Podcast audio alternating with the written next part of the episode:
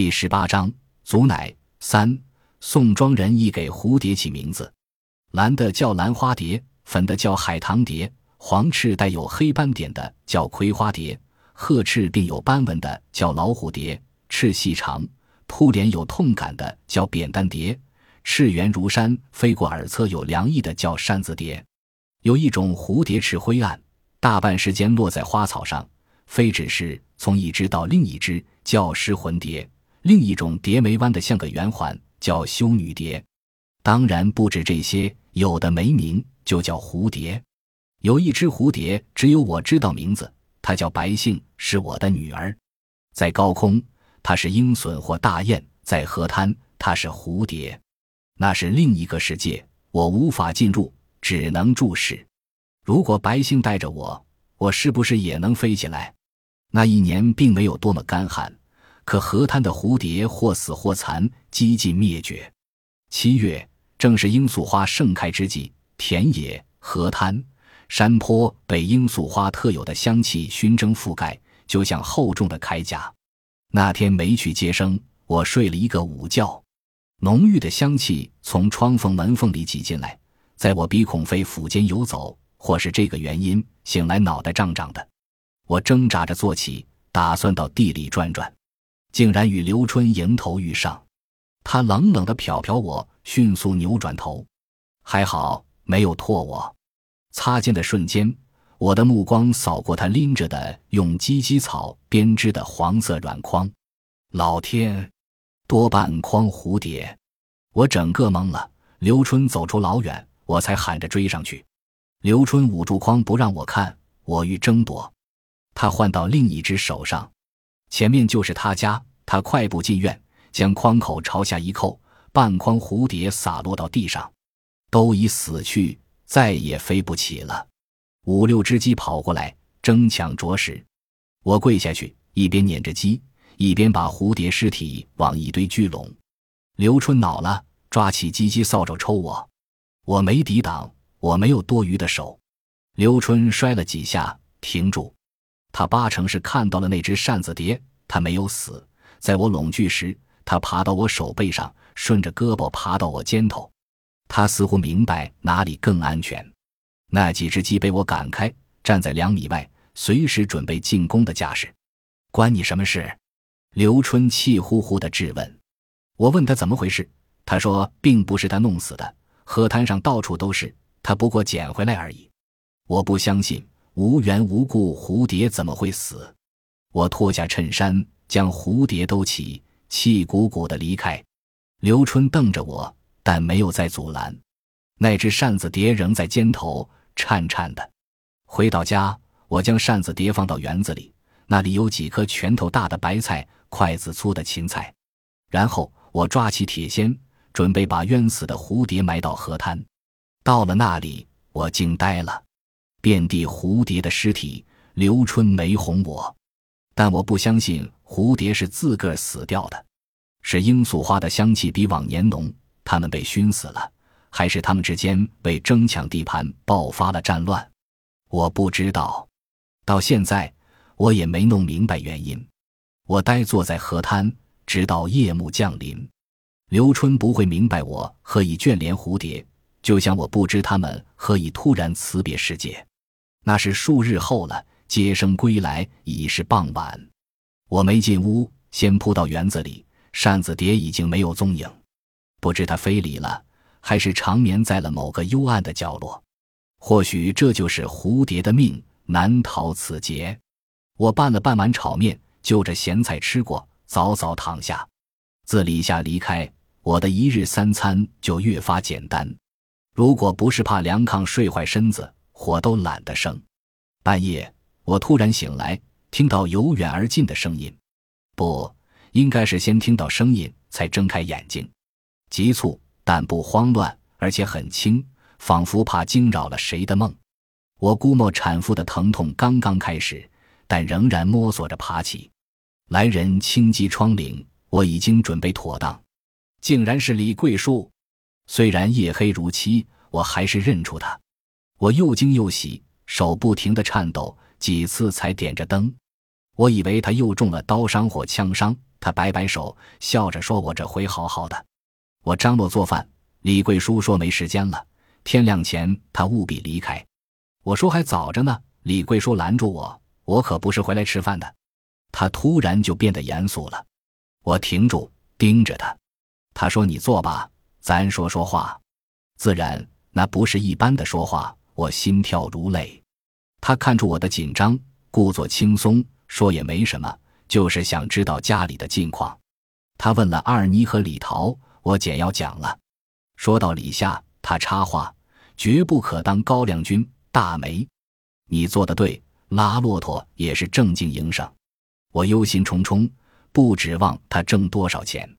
李桂书自然明白我担心什么，说：“除非世界变了样，不然哪也不安全。”这时我听到咕噜一声，尽管他抱着怀，竭力掩饰，我还是听到了，那是饥饿时肠胃发出的声响。我说：“有现成的炒面，还是给你泡一碗吧。”他没再阻拦，不多了，只挂了半碗。用水拌成糊糊状，他几口就喝完了。他没吃咸菜，我猜他是怕路上口渴。要是做点晚饭就好了。我后悔的想。然后李桂叔问到李春，自巴图把他带走，我再没见过他。中间他倒是托人捎回些东西，不过一句口信也没有。若是李夏，就是自己不会写信，也会找人代写。我不知养马是否受累。挣钱多少，只盼他别闯祸就好。几次想去看他，可想他也大了，能照顾自己，加上总有羁绊，一直未能成行。所以我只知道大概，但愿李夏能带回他的消息。我知道，李桂叔说，目光突然跳开，像被自己的话惊着了，然后才落到我脸上。我终于反应过来，但还是难以相信，追问：“你说的是李春？”李桂叔点点头，我急切的：“他在哪儿？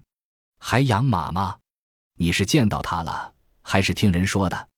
李桂书没回应，灯光照着他的脸颊一侧，另一侧隐在黑暗中，这使他的神情捉摸不定。我忽然预感到不祥，想他半夜急匆匆赶回来，绕着弯谈李春，喉咙却又卡了骨头。他怎么了？和人打架了？他不开口。我却忍不住抛出一团，以李春的性子，要么被人打死，要么打死了人。如果是那样，倒也好了。那根骨头终于跟糊糊一样进入肠胃，他深深的叹了口气。比我想象的更糟糕，那是什么？他把马群赶往他乡卖掉了。李春真干得出来？我急道：“叔，他到底怎么了？”李桂叔又叹息一声，却又安慰我别着急。我的心都快爆裂了，怎么能不急呢？李桂叔问我知道德王不？这我是知道的。德王是为蒙江政府主席，宋庄满坡满野的罂粟就是为蒙江政府号令种的。但德王的来历我并不清楚。李贵叔说德王的老家是苏尼特右旗时，我的心突然一缩。那是李春养马的地方，就在德王府邸。他一个养马的下人。怎么会和德王勾挂上，还成了德王的侍卫？我大惑不解。李贵叔也搞不清楚。确切的是，李春已经得到德王的信任。枯草在秋冬的劲风中翻飞，那时我的脑子便是这样杂乱无序，如秋冬的田野一片空白。李春没打死人，也没被打死，他好好的，只是这好让人更加忧虑。侍卫说起来光鲜。其实不就是有地位的高粱军吗？我心里亮着呢，并不需要李贵叔讲大道理。所谓的道理，不过是变个说法。李贵叔不仅仅是向我通报消息，我猜得出来。果然，他兜完圈子，让我去张家口的德王府找李春，劝说李春伺机刺杀德王。我被惊着了。就算德王干了什么，他对李春也该是不错的。让李春刺杀德王，这似乎有些难。而且刺死德王，李春还能活吗？不被德王的手下剥了皮，我不敢想象。还以为劝李春离开德王呢，这倒可以试试。也只是试试。我知道李春的性子，我知道这很难。你是当娘的，换做我可能也难。但除了你，没有谁可以接近李春。李桂叔说得很慢，生怕某个字从我耳边遗失，仿佛那是用细线串起的珍珠。我说他耳根子硬，从小就是认准的事，九头牛也拽不回来。李桂叔说：“那要试试才知道。就算你现在不理解不明白，将来也会懂的。”我问：“劝他离开不就行了吗？”李桂书极快的：“那是下下选。”末了补充：“若他不肯，最起码也要离开德王。”不当德王的鹰犬，最好是上上选。我揉搓着衣角，停不下来，仿佛那些脏污时刻会侵入我的肌肤。李桂叔不再说话，屋子静默的要凝固了。我要是不应，那么我就有罪过了，是不是？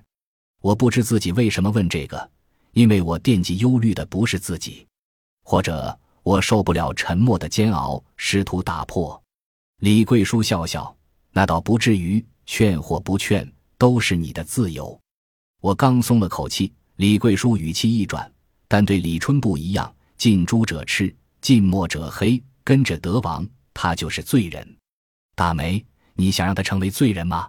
叔知道你明理，断不会让自己的儿子。可能我说的重了，实在是着急呀。仿佛有风，亦或是说话气流的冲击，灯火没有方向的摇曳。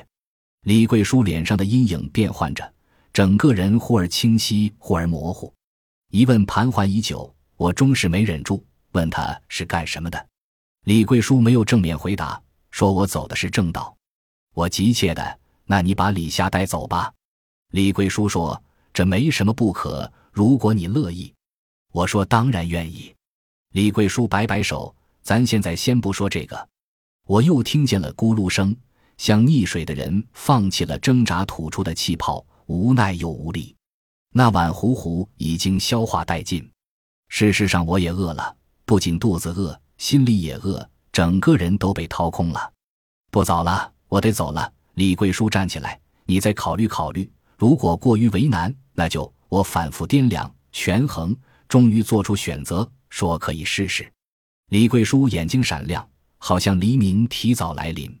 他嘱咐我见机行事，说过半月二十天，也可能两三个月，他会再回来。